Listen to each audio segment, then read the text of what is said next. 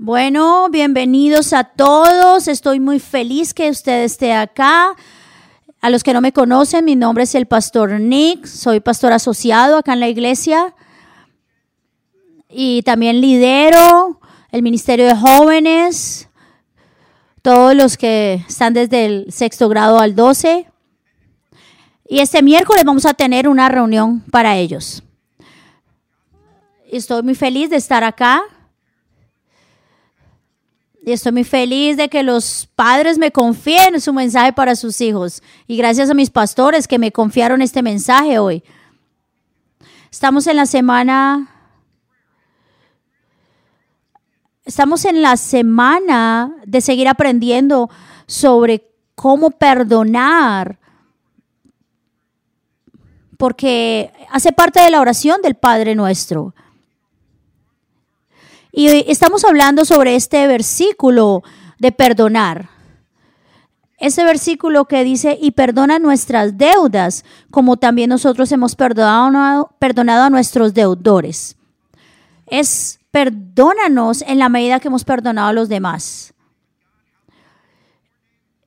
Hemos venido hablando de la comunicación con Dios, de su reino, de cómo Él nos da el pan de cada día y ahora vamos a hablar de perdón. Hemos venido hablando de perdonar a los demás, de cómo esa relación interesa y cómo es tan importante para poder tener esa relación con Dios. Y Jesús nos dijo que es lo más importante, ama al Señor con todo tu alma, todo tu mente y todo tu corazón. Y habla a y ama a tu vecino como a ti mismo. Es muy importante. Y en las últimas semanas hemos hablado de eso. ¿Cómo podemos vivir en una con relaciones saludables? Si las relaciones importan, ¿cómo puedo yo darle honor a Dios en mis relaciones? Y esta vez, y hemos venido hablando de varias etapas, y, y la etapa de hoy que vamos a hablar es sobre el matrimonio. Tal vez algunos están en ella, Tal vez algunos van a entrar a ella, tal vez algunos estuvieron allí. Pero, pero quisiera hablar sobre esto, de cómo vivir en el matrimonio dándole honor a Dios. Mire, yo he estado casado por seis años. Va a ser en junio. La semana pasada dije mayo, pero nunca voy a volver a cometer ese error. Es en junio. Y les digo, yo siento que los seis, los, los seis últimos años han sido maravillosos. Pero también han pasado cosas difíciles. Y hemos, y hemos tratado de, de vivir en la experiencia también de nuestros pastores, de nuestros padres.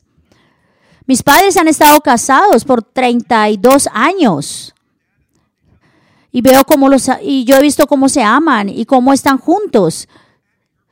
Los papás de mi esposa han estado casados por 48 años juntos, fieles. Y más arriba, mis abuelos, el pastor David y su esposa, han estado casados por 55 años, que es tremendo. Y también mis abuelos, los, mis abuelos Chesky han estado casados por 54 años. Y yo sé que tal vez ustedes están cansados de aplaudir, pero si les estoy dando todos estos números, es porque traté de hacer la matemática de, de estos matrimonios. Estamos sentados en, eh, delante de matrimonios que han estado 189 años juntos dándole honor a Dios. Y eso es maravilloso para mí no solo es un buen matrimonio, es como darle honor y honrar a Dios con el matrimonio. Y hoy vamos a estar hablando de algunas cosas. Miren, esto no son tips míos, no son, no son consejos personales de Nick. No, esto es, es la verdad bíblica de cómo los matrimonios son tan importantes para el corazón de Dios y cómo podemos relacionarnos el uno al otro y cómo poder vivir según lo que Dios ha establecido. Así que antes de empezar voy a dar dos reglas. Yo sé que el matrimonio no es fácil. Y cada vez que hablamos de matrimonio pasan dos cosas. Primero, siempre está la tendencia de mirar a otro y de pensar que ese mensaje es para otro. Y yo voy a leer algo y tal vez usted dice, ay Señor, gracias por poner mi esposo acá, mi esposa acá. Y usted va a querer darle un codazo y decirle, mira, esto es para ti. O tal vez subrayar las notas y él le mire, mira, esto es para ti. Miren, yo le doy permiso que si su esposo o su esposa empieza a hacerlo, le diga, esto también es para ti. Así que quiero que hoy pensemos y veamos este mensaje y escuchemos este mensaje para cada uno de nosotros. No para no pensando en nuestro esposo o esposa, sino en nosotros. Y la segunda regla es que cada vez que hablamos de matrimonios, tal vez esa, hay esa tendencia de que cuando vemos lo que Dios tiene para, para el matrimonio, nos sentimos sin esperanza y como decepcionados porque pensamos que, que nuestro matrimonio no puede llegar a eso. Y nos sentimos mal y pensamos que no podemos alcanzar eso, eso que Dios nos ha mostrado en la Biblia. Pero yo les digo, no quiero que hagan eso. No quiero que escuchen la voz de condenación, de vergüenza, la callamos en el nombre de Jesús. Yo quiero que tengan la oportunidad de ver lo que Dios va a hacer de ahora en adelante. ¿Listo? Vamos con esas dos reglas para empezar. Bueno, en el título de este mensaje es cómo mantener una cosa buena en curso, en marcha, cómo mantener lo bueno en marcha, en curso. Bueno, nosotros en el matrimonio empezamos maravillosamente, de novios, luego en la luna de miel, y, tal vez es maravilloso, pero sabemos que no es tan así. Todos hemos escuchado esa frase de que los polos opuestos se atraen, pero también luego los opuestos se atacan. Miren, yo sé que no es fácil esto. Mi esposa y yo somos muy diferentes.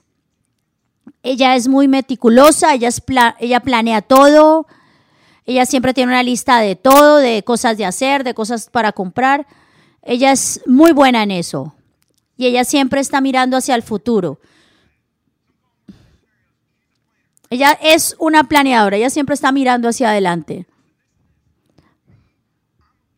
Pero yo, yo soy lo contrario. Yo soy muy optimista, yo soy el optimista prime. y yo siempre trato de mirar las cosas en el camino. Soy muy espontáneo. Y mire, cuando nos conocimos y, estábamos en nuestra primera cita, y yo le dije, nosotros vivíamos en Chicago, y le dije, vamos y vamos lejos de Chicago y vamos a un restaurante en el lago y fue maravilloso y ella, y ella le gustó y dijo, oh, tú eres muy espontáneo. Y luego conducimos, conducimos en el carro y pusimos, y yo puse una lista de canciones y le dije, mira, ¿qué canción quieres? Yo tenía, yo tenía todo listo y ella estaba fascinada conmigo por eso. Luego de dos años de matrimonio, es un viernes después del trabajo, mi esposa está cansada, ella tuvo una semana muy ocupada y había mucha presión y yo dije, mire, yo quiero darle descanso a mi esposa y quiero hacer algo especial. Así que le, la fui, la recogí al trabajo y cogí la autopista y me fui para Chicago. Y ella dijo, ¿qué haces? Y ella le dijo, mira, vamos, le dije, vamos a tener una cita en Chicago y vamos a estar felices. Miren, a las 5 de la tarde estamos atrapados en el tráfico de Chicago. ¿No les parece locos? Bueno, finalmente llegamos al restaurante, entramos, no tenía, yo no tenía reservación y estaba lleno, no había espacio, no había mesas. Finalmente miramos, eh, llegamos, miramos el menú, estaba, era muy caro, los platos eran muy caros y ella me miró con esa, con esa mirada, con esos ojos y miren, esa noche tuvimos una discusión muy fuerte. Porque ella decía, pero ¿cómo no pudiste planear? Y yo simplemente también enojado. Pero si tu esposo quería hacer algo bueno por ti. Y bueno, e, esos eran los polos opuestos y luego estábamos atacándonos. Miren, y esto lo que quiere decir es que el matrimonio puede ser maravilloso, pero también puede ser maravillosamente difícil. Todos tenemos, todos tenemos algo que no está bien, como mañas, como cosas que, que traemos. Y cuando usted está soltero y tiene ese tipo de mañas o costumbres, pues no pasa nada. Y tal vez su amigo le dice, usted se ha notado lo que haces y tal vez yo digo, a mí no me interesa, hoy consigo otro amigo. Pero cuando estás casado, tú estás ahí con esa persona para siempre y tienes todas esas costumbres y esos hábitos y esas mañas y tal vez algunas son chistosas, pero algunas te frustran. Y tú empiezas a decir, yo no entiendo cómo voy a estar con esta persona toda la vida. Y y siempre estamos pensando lo que ella tiene que cambiar porque yo no voy a estar toda mi vida acá. Y, y tal vez nos reímos, pero esas pequeñas costumbres, esas pequeñas mañas que tenemos, empiezan a convertirse en discusiones y luego en ofensas y luego son grandes peleas en, la, en el matrimonio y tal vez llegan al divorcio y hay amargura y resentimiento. Miren, yo gasté mucho tiempo en tratar de mirar las estadísticas de divorcio y, es muy tremendo las estadísticas. Yo trataba de preguntarme qué pasó con las relaciones durante la pandemia. Miren, de verdad es, es impresionante.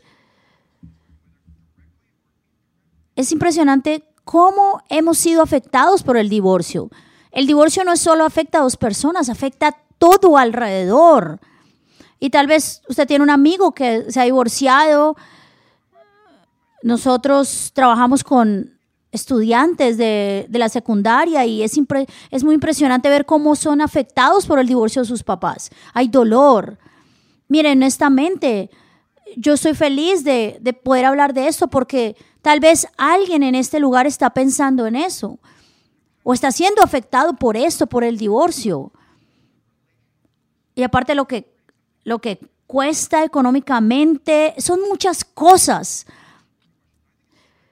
Pero yo creo que es importante preguntarnos cómo mantener esto tan bueno en curso, cómo podemos seguir manteniendo dándole honor a Dios en nuestro matrimonio. ¿Cómo lo podemos hacer? Miren, y es una pregunta no solo para la iglesia, es una pregunta que, que todos nos tenemos que hacer, que se ha hecho por generaciones. Hay una universidad en Washington que trataron de hacer un estudio sobre esto y tomaron 3.000 parejas por 20 años para tratar qué era lo que pasaba para tratar de saber cuáles eran los, los predictores para que hubiera un divorcio, para poder tratar de parar este patrón y evitar los divorcios.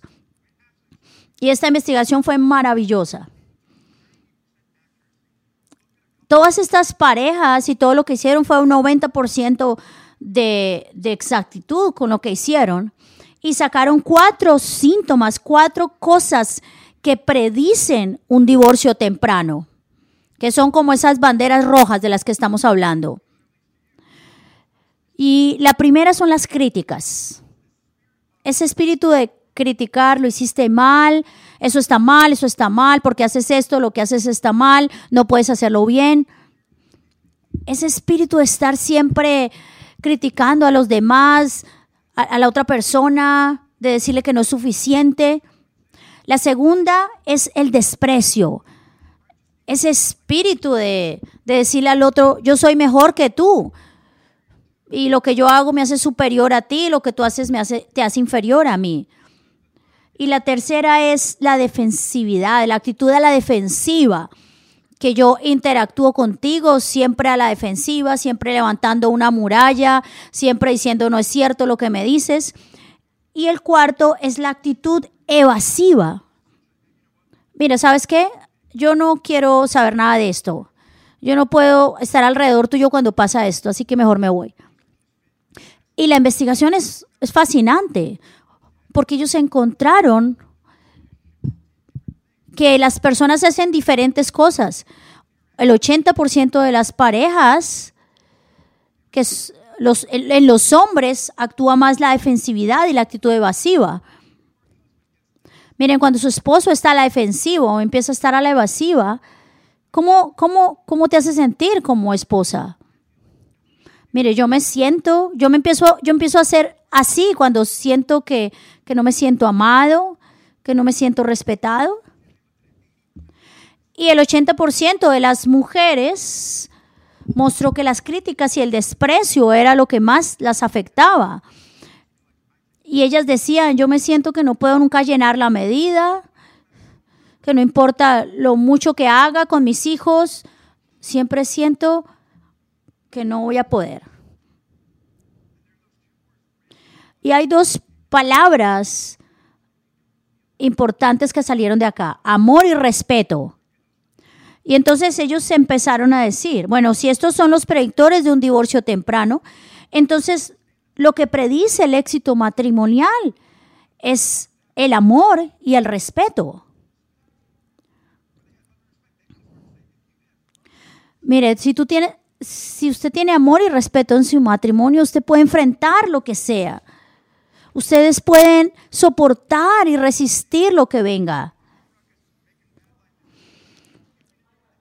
Se puede, cualquier decisión, cualquier problema, cosas que pasen con la familia extensa, con sus hijos, si hay amor y respeto, ustedes lo van a poder resistir. Problemas financieros, si hay amor y respeto en su matrimonio, van a poderlo superar.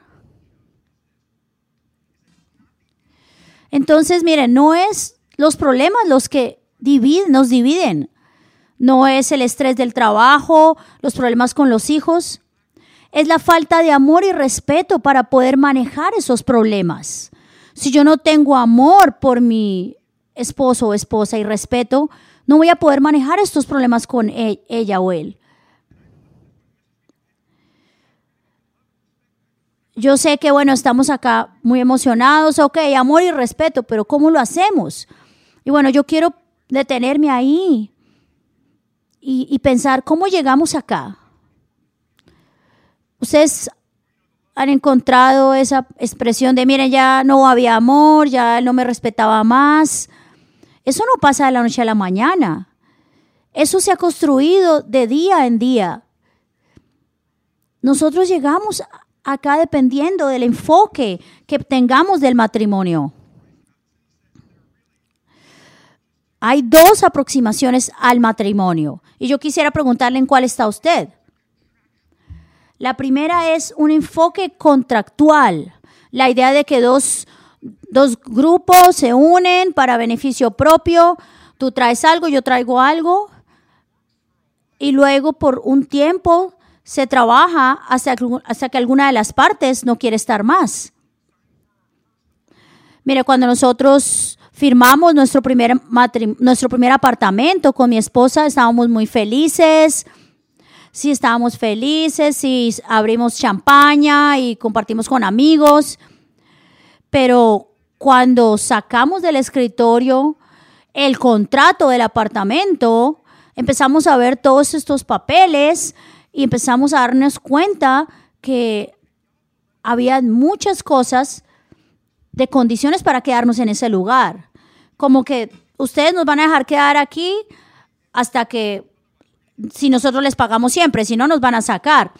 Y empezamos a encontrar muchas cosas en ese contrato del apartamento y de problemas y de dinero y de seguridad. Y, y, empecé a sentirme como que definitivamente no es un documento eh, hecho en confianza usted está asumiendo que algo mal va a pasar y entonces me van a sacar de acá. Entonces, es, eso es lo que pasa muchas veces en el matrimonio.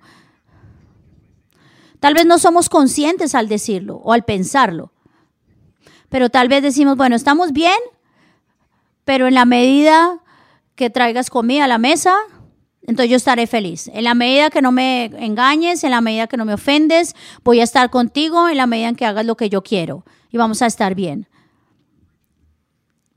Pero si no pasa, entonces se acaba este contrato. Tal vez algunos tenemos ese enfoque en el matrimonio. Pero el segundo enfoque es un enfoque de alianza, de pacto. Porque Dios hizo un pacto con nosotros. Toda la escritura podemos ver cómo Dios hace pactos y promete a su pueblo para poder construir una relación de confianza y de compromiso. Es un, miren, la mejor manera de mostrarlo es como Dios le dice al pueblo, yo hago pacto contigo y nunca te voy a dejar, ni nunca te voy a abandonar porque voy a estar contigo. Nunca te voy a dejar. Desde el Génesis hasta al final, en Génesis con Noé, como Dios hizo ese pacto con el arco iris se dijo, esto es un pacto eterno, es una promesa. Es lo que dice Dios. Estoy comprometiéndome en amor contigo. No es algo de salirse por alguna razón. Y mi curiosidad hoy es, ¿cuál es tu enfoque en el matrimonio? ¿Es algo de contrato o es algo realmente de alianza, de pacto? Y tal vez tú dices, yo no sé. Y bueno, es, es muy importante esto. Pero cuando usted lee la escritura, se va a dar cuenta de, en qué parte está. Entonces vamos a mirar la escritura, lo que dice. Vamos a leer Efesios 5, 22, 28. Esposas, sométanse a sus propios esposos como al Señor.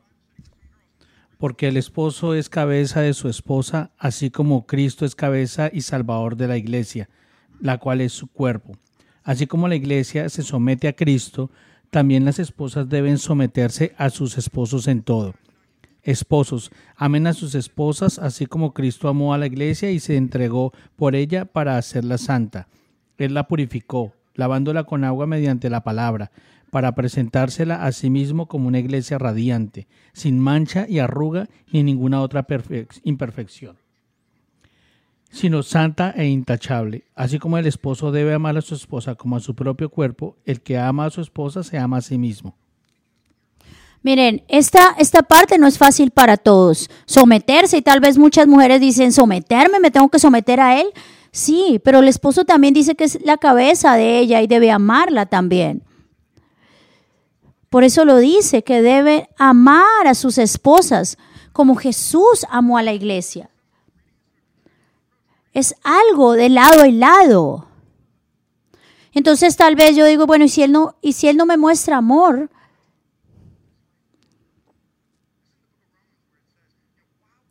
Miren, ¿por qué seguimos esto?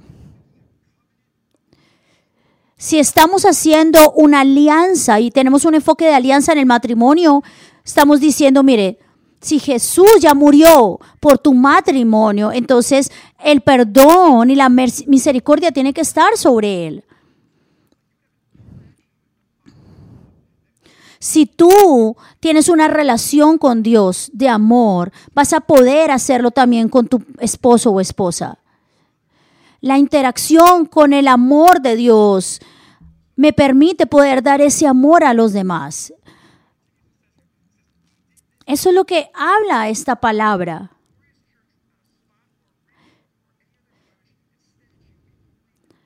El que ama a su esposa se ama a sí mismo. Porque son un solo cuerpo, dice la palabra. Pero según esta palabra, según este versículo, ¿cuál es tu enfoque en el matrimonio? ¿Es algo contractual o es algo de alianza? ¿Te vas a someter a la otra persona? ¿Para siempre? Aun cuando, las aun cuando las situaciones sean difíciles, aun cuando pasen problemas. Y mire también lo que dice Efesios 5, 31, 33. Como dicen las escrituras, el hombre deja a su padre y a su madre y se une a su esposa, y los dos se convertirán en uno solo. Eso es un gran misterio pero ilustra la manera en que Cristo y la iglesia son uno. Por eso les repito, cada hombre debe amar a su esposa como se ama a sí mismo y la esposa debe respetar a su marido. El matrimonio es una representación de lo que Cristo hizo en la iglesia, de lo que Cristo hace por su iglesia. Miren, yo les señalo esto. El hombre, el esposo debe amar a su esposa como se ama a sí mismo. Y Jesús ya lo hizo, porque él amó primero a la iglesia. Y por eso es que tenemos que hacerlo. Y aquí por eso está en la escritura de esta manera. Si un matrimonio quiere ir bien, el amor y el respeto tiene que estar ahí. El amor y el respeto por el uno y el otro. Y tal vez usted dice, yo no me siento así. Yo no siento amor, yo no siento respeto por parte de esa persona. ¿Por qué lo voy a hacer? Pero entonces volvamos otra vez a este enfoque de alianza, que es lo que dice la palabra. Como Cristo amó a su iglesia, de la manera que Cristo y la iglesia son uno. Miren, el enfoque de, de alianza es que debemos mostrar amor, porque Jesús ya lo hizo. Miren, yo quiero clarificar algo. Esto no, esto no está hablando de la realidad que desafortunadamente viven algunos matrimonios, de abuso físico o de otro tipo. Miren, si, si usted está viendo en su matrimonio abuso de algún tipo, salga de ahí, busque ayuda, búsquenos a nosotros. Pero usted dice, tal vez yo tengo que someterme a mi esposo, pero no a su abuso, eso, eso lo aclaramos. Hay ayuda para usted. De lo que habla aquí es el matrimonio que está, que está construido y que quiere construirse en Dios y cómo sobrevivir en Él con amor y respeto. De esto está hablando la Biblia. Y tal vez usted dice, Nick, esto está, está muy bien, pero yo estoy muy lejos de eso.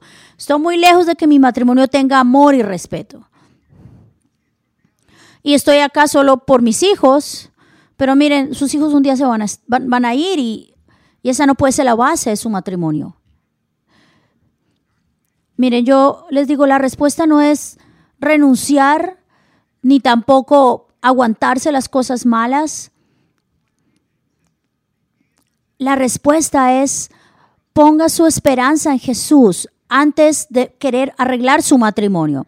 Antes de yo querer arreglar mi matrimonio, mi confianza tiene que estar en Dios. Antes de querer arreglar mi relación, tengo que arreglar mi relación con Dios. Porque tengo que empezar por ahí, porque fue lo que Jesús hizo en la cruz, lo que me va a ayudar a arreglar mi matrimonio y lo que me va a guiar en el camino. La palabra de Dios es una lámpara a nuestro camino. Así que si nos sometemos a su palabra va a ser una guía en ese camino de mi matrimonio. Yo quiero hablarles del proceso de cómo hacerlo. Cómo confiar en Dios. Cómo podemos poner amor y respeto en nuestro matrimonio. Mire, yo creo que, que lo viejo pasó y lo nuevo está por venir. Y tenemos que empezar un nuevo día. Tenemos que dar un nuevo comienzo a nuestro matrimonio y mirar hacia adelante. Y lo primero que debemos hacer es, voy a confiar que Dios supla mis necesidades, no mi esposo o esposa. Voy a confiar que Dios supla mis necesidades, no mi cónyuge. Mire, nosotros tenemos muchos problemas porque tenemos muchas expectativas en, nuestro, en nuestra pareja y él o ella no tienen habilidad de suplir nuestra necesidad. Y entonces yo me empiezo a sentir frustrado porque estamos colocando a nuestro esposo o esposa en un lugar que tiene que suplir todo lo que necesitamos y eso no va a pasar. Mire, ustedes recuerdan esta película de, de Jeremy Maguire, de Tom Cruise, una película de los 90. Hay una escena clímax donde él se acerca y dice, tú me completas.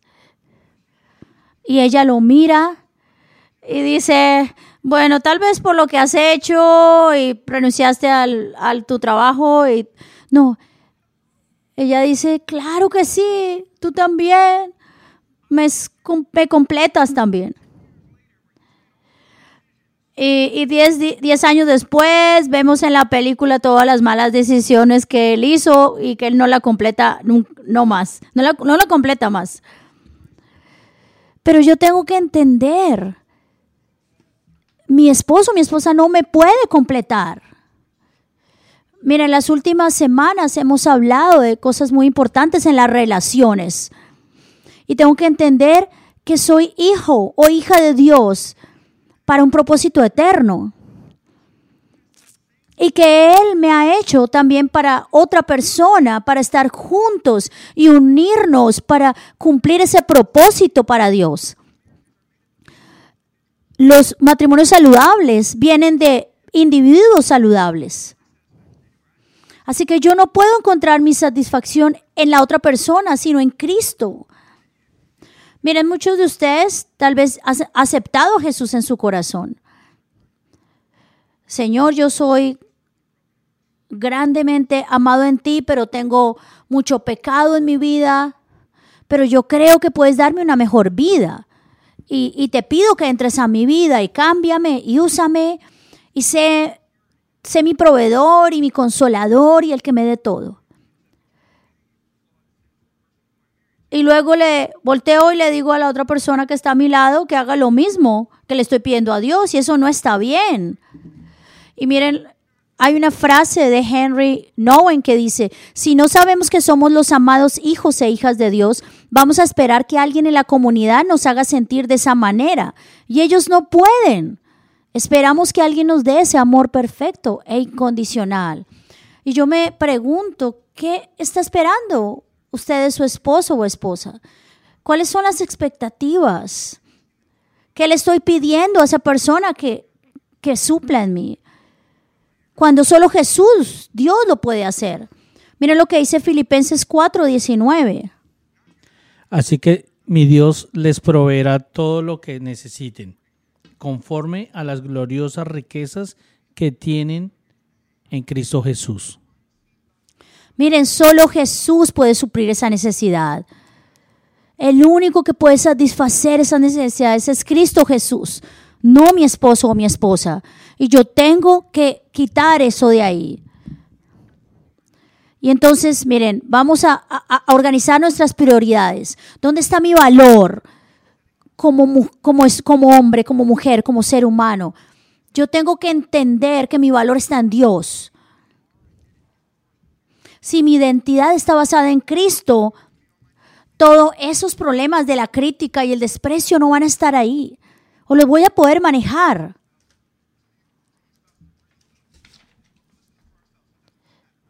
Miren, ¿entienden lo que estoy diciendo? Es toda... Bueno, entonces la segunda parte es, Señor, voy a confiar que Dios cambie a mi esposo o esposa no mis esfuerzos. Yo sé que muchos de nosotros peleamos y hacemos estrategias para poder hacerle ver a, mi esposo o esposa las cosas como son y que crea lo que yo creo y que haga las cosas como yo digo, como yo pienso. Y, y eso no sirve, eso no funciona. Y tal vez digo, no, mi esposo no me ayuda, no me ayuda con mis hijos. Entonces, ¿qué debo hacer? Pero mire lo que dice Primera de Pedro 3, 1 al 2. Pueden ser ganados más por el comportamiento de ustedes que por sus palabras, al observar su conducta íntegra y respetuosa. Mire lo que dice acá es, deje de hablar, porque es, es su testimonio, es su vida de respeto y de amor a su esposo o esposa que lo va a cambiar, no sus palabras. Y entonces, entonces ustedes se preguntan, entonces, ¿qué debo hacer? ¿Debo aguantarme? ¿No debo decir nada de lo que siento? No. Lo que dice esta palabra es que quítese la idea de que usted va a poder cambiar a su esposa o esposa por lo que le diga. Eso no va a pasar. Es en la manera que usted le dé amor y respeto. La manera que usted se muestre a él. Es Jesús, como tú me perdonaste, como tú me amaste, tengo que hacerlo y amar a mi esposo y o esposa y respetarlos. Y darle ese respeto y ese amor. Porque soy libre para hacerlo. Porque Jesús ya me hizo libre para eso. En cambio, estarme quejando todo el tiempo. Tengo que estar dispuesto a amar y respetar. Como Dios me ha enseñado. Miren, Francis Shen dice, la oración sincera y, concentrada es infinitamente mejor estrategia para un matrimonio feliz. Es mejor estrategia que cualquier estrategia humana. Miren, yo les pregunto, ¿usted ora por su esposo o por su esposa? No solo, no solo orar, Señor, cámbialo. Realmente usted está orando para que el Señor bendiga, traiga su gracia sobre su cónyuge. Miren, yo estaba sentado preguntándome y entendiendo que debo orar por mi esposa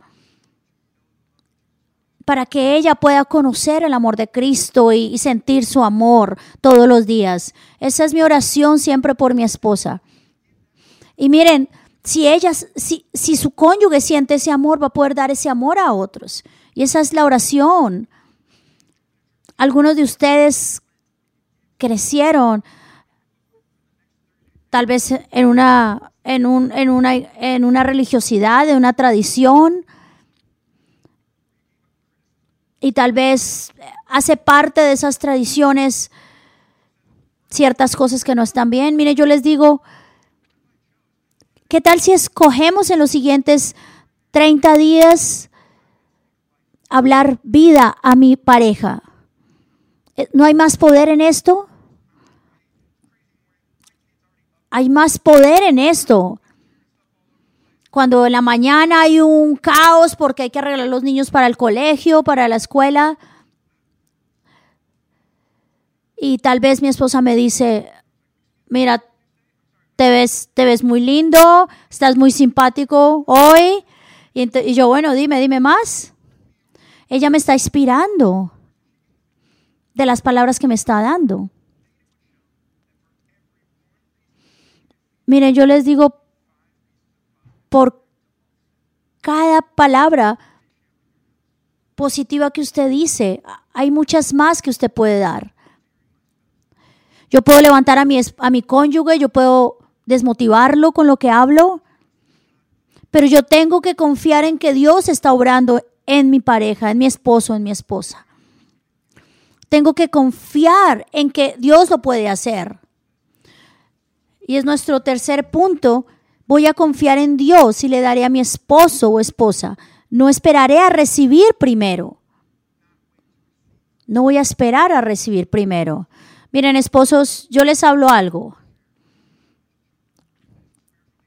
Hay ustedes son los líderes de su, de su casa. Y, y, necesitamos amar primero. Y mire lo que dice primera de Pedro 3:7. De igual manera, ustedes esposos sean comprensivos en su vida conyugal, tratando a cada una de su esposa con respeto, y ambos son herederos del grato don de la vida. Así nada estorbará las oraciones de ustedes.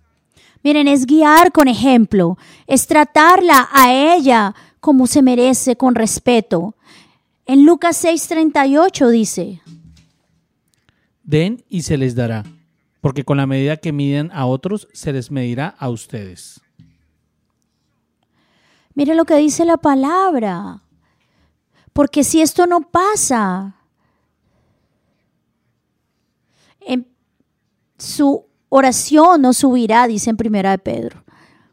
¿No les parecía interesante? Y decir, Señor, vengo acá a honrarte, a darte honor, pero no honro a mi esposa. Y quiero que hagas en mi vida cosas, pero no, no respeto a mi pareja, a mi cónyuge. Eso no tiene sentido. Por eso es lo que dice Lucas, que den y se les dará. Por eso es que la palabra lo habla y lo dice, porque con la medida que miden a otros se les medirá a ustedes. Y yo espero que ustedes entiendan esto hoy. lo que usted está dando es lo que usted va a recibir. Si usted da crítica, da resentimiento, si usted tiene una actitud evasiva, es lo que va a recibir. Así que si, si, si a mí no me gusta lo que estoy recibiendo, pues tengo que cambiar lo que estoy dando. Aun cuando tal vez no lo sienta, porque esto no es una cosa de contrato, es una cosa de alianza, de pacto. Así que tengo que dar lo que esa otra persona necesita, aun cuando yo no lo reciba. Miren, para terminar, ¿listos o no? Les voy a, les voy a decir algo. Creemos que hay fuerzas espirituales que quieren destruir su matrimonio. El diablo odia a Dios por naturaleza. Y como somos sus hijos, Él nos odia a nosotros. Y entonces, ¿cómo Él, cómo Él daña a Dios queriendo dañarnos a nosotros, a sus hijos? Y de la mejor manera es dañar la institución hermosa del matrimonio, de la familia que Dios creó, trayendo división y separación. Miren, de verdad, hay muchas cosas detrás de esa separación o ese divorcio que, se, que puede estar llegando. Porque siempre hay esas palabras diciéndole, mira, tú te mereces algo mejor, mira, él no te respeta, mira lo que pasa y tratando siempre de llenar nuestra mente para ir en contra de lo que Dios quiere. Mire, el enemigo ha querido siempre traer cosas para sabotear el matrimonio, sustitutos, cosas, cosas para, para, para que la persona salga de ahí. Y, y tal vez traer personas a su alrededor para recibir elogios, para recibir cosas que no podemos, no recibimos en nuestro matrimonio. Eso hace parte de lo que el enemigo hace. Traer esas voces a nuestro alrededor diciéndonos lo que quisiéramos escuchar y no escuchamos en nuestro matrimonio. Pero Él está buscando es acabar con nuestro matrimonio, porque es lo que Él quiere.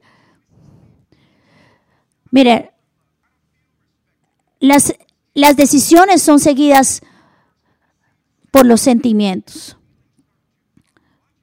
Yo tengo que elegir primero, porque si dejo que mis sentimientos elijan por mí, no, eso no puede ser así. Yo tengo que creer que Dios puede hacer cosas más grandes en mi matrimonio. Mira, usted no necesita simplemente motivación. Así que yo quiero darle una tarea. Tal vez usted lo pueda hacer ahorita que salgan, puede dejar sus hijos cuidando donde los abuelos. Y quiero que hagan una tarea como esposos y respondan dos preguntas.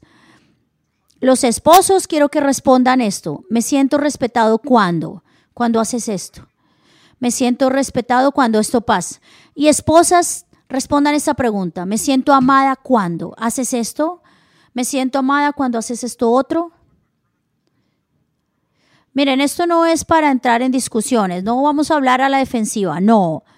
Vamos, vamos a, a pensar en qué necesita mi esposo, qué necesita mi esposa para sentirse respetada, para sentirse amada. Y poder escucharnos y poder decir, bueno, voy a tratar de hacerlo. Yo prometo buscar hacerlo. Y no es algo de la noche a la mañana, no es algo que pasa de un momento a otro. Pero es el primer paso para poder empezar a arreglar cosas y empezar a aprender el lenguaje del respeto y del amor y empezar a sacar todas las estrategias del enemigo para acabar con nuestro matrimonio. Mire, esta es la verdad. Y tal vez ustedes dicen, yo no me imagino tener esta conversación con mi pareja. Miren, si usted necesita ayuda, aquí hay un equipo maravilloso que está dispuesto a ayudarlo.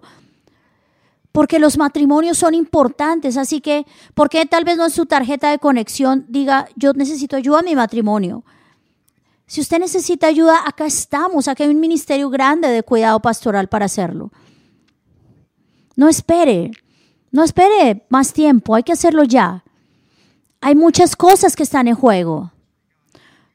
Hay una palabra de Dios que es promesa en Mateo 19, 26.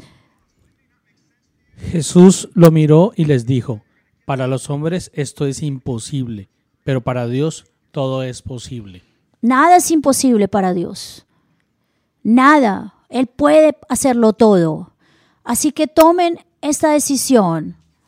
Voy a confiar en Dios y tomaré la decisión de dar amor y respeto a mi cónyuge. Miren, si ustedes hacen esto, el amor y el respeto va a empezar a volver. Si usted consigue ayuda, si usted empieza a seguir lo que hemos hablado, Dios va a orar. Y tal vez hayan problemas, pero estamos juntos como pareja, como, como cónyuges. ¿Ustedes reciben esto hoy? Muy bien.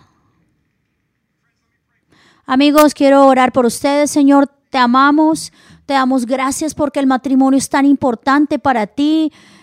Gracias porque en cada uno de nosotros estás pendiente de todo, aun cuando hay relaciones dañadas, quieres sanar y sabes lo que necesitamos, porque eres nuestro Dios todopoderoso. Señor, yo oro por cada matrimonio que está en este lugar o que está escuchándonos, para que tú inyectes tu espíritu, para que los guíes, los sanes. Y tal vez algunos de ustedes dicen, bueno, yo quiero hacerlo, pero mi relación con Dios está mal. Y tal vez dicen, yo quiero confiar en Dios, pero no sé cómo hacerlo. Yo les digo, mire, Dios está tratando de hablarle. Y Dios está tratando de decir, aquí estoy. Decirte, yo soy tu Señor, quiero ir a tu vida. Quiero darte esperanza para tu futuro. Y quiero trabajar de maneras maravillosas en tu vida. Así que yo te pido que le digas a Jesús ahí con tus ojos cerrados, con tu cabeza inclinada, levantes tu mano para decirle a Jesús que lo aceptas. Ahí los que están, están haciéndolo, los veo. Si estás escuchando este mensaje en línea, cierra tus ojos. Dile, Señor, aquí estoy. Dios está orando. Vamos a decir esta oración. Di, Jesús, perdóname por todo lo que he hecho mal. Perdóname por los errores que he cometido. Gracias por enviar a Jesús a morir por mí. Te pido que vengas a mi vida, Señor, que me cambies, que me uses, que me dejes estar en tu camino, que no me dejes ser el mismo, en el nombre de Jesús. Amén, Señor, te amamos, gracias por este momento tan maravilloso, por esta iglesia, por cada persona que ha tomado esta decisión hoy. Cámbialo, llega profundamente a sus corazones y que puedan empezar una relación contigo. Te amamos, Señor, y oramos en el nombre de Jesús. Amén.